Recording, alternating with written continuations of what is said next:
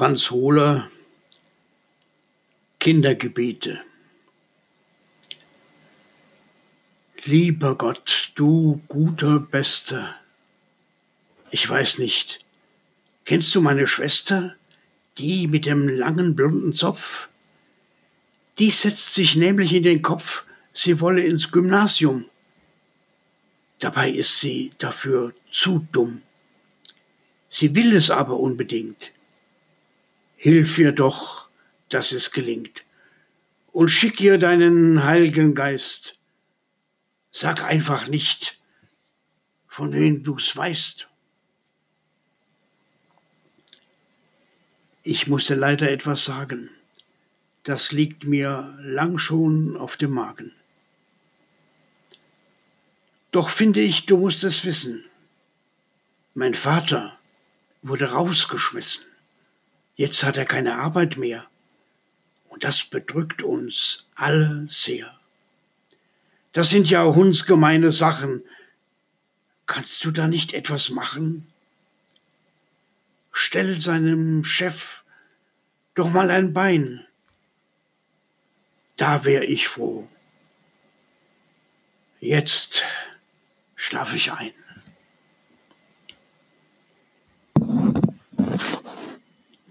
Endlich im Bett.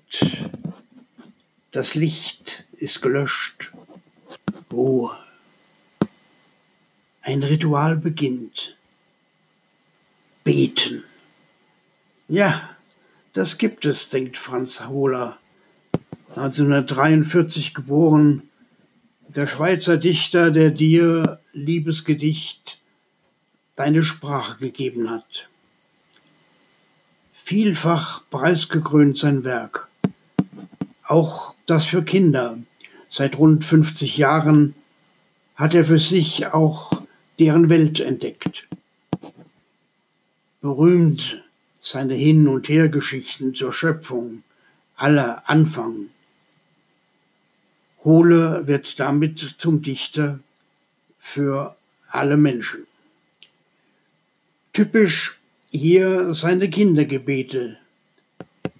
In das Dunkel der Kinderzimmer leuchtet er mit seinen Versen das Motiv Nachtgebet aus. Spürst du, liebes Gedicht, den Agnostiker Hohler, einer, für den Gott nicht klärbar, ungeklärt ist? Wie kommt der hier beschriebene Gott in den Kopf der Kinder. Woher der kumpelhafte Ton? Ist das Hohlers Ton? Ist das Hohlers Gottbild? Kann sein, kann auch nicht sein. Der aus dir, liebes Gedicht, spricht. Ein Kind versteht Gott zunächst als Macht, durch den Dinge gehen, oder nicht geschehen. Im Grundschulalter wird Gott zum Gegenüber, mit dem man Handel treiben kann. Lieber, guter, bester Gott, können wir nach dieser dich lobenden Anrede nicht einen Deal machen? Meine Schwester ist zwar dumm, aber mit einem Heiligen Geist wird sie es trotzdem schaffen.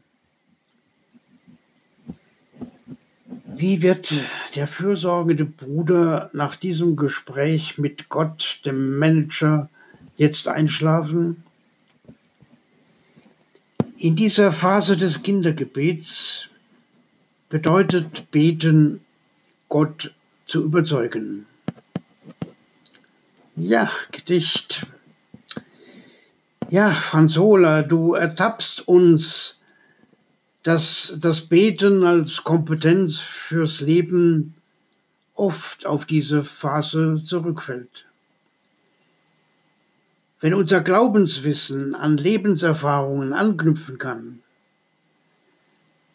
sich nicht mit übernommenen, vorgegebenen Wahrheiten begnügt, dann überschreiten wir die Schwelle des Kindergebets eine personale Zuwendung beginnt. Gott wird zur Person als Gegenüber, wirkt durch das Tun der Menschen. Gott hat keine Hände als die unseren. Meines Wissens hat das Franziskus, der Mönch, gesagt. Wer stellt dann dem Chef des entlassenen Vaters einfach mal so ein Bein? Das kann ja ganz bildlich gemeint sein, als Protest, als Frage zum Beispiel, als Frage nach den Gründen der Entlassung, als Widerspruch, Einspruch. Der Betriebsrat als Gottes Hand ist diese Sorge abgeladen, dann kann das Kind froh einschlafen. Wirklich? Gott wird zwar nicht geleugnet, aber die Frage ist da, ob er da nichts was machen kann. Gott weiß ich am ehesten in meinen Fragen. Schreibt hier der Agnostiker Hohler deine Verse, liebes Gedicht? Kann sein, kann auch nicht sein. Hören Sie darum noch einmal das Gedicht. Lieber Gott, Du guter, bester, ich weiß nicht, kennst du meine Schwester? Die mit dem langen blonden Zopf? Die setzt sich nämlich in den Kopf, sie wolle ins Gymnasium. Dabei ist sie dafür zu dumm. Sie will es aber unbedingt. Hilf ihr doch, dass es gelingt. Und schick ihr deinen Heiligen Geist. Sag einfach nicht, von wem du's weißt. Ich muss dir leider etwas sagen, das liegt mir lang schon auf dem Magen. Doch find ich, du musst es wissen. Mein Vater wurde rausgeschmissen. Jetzt hat er keine Arbeit mehr. Und das bedrückt uns alle sehr. Das sind ja hundsgemeine Sachen. Kannst du da nicht etwas machen? Stell meinem Chef doch mal ein Bein. Da wär ich froh. Jetzt schlaf ich ein.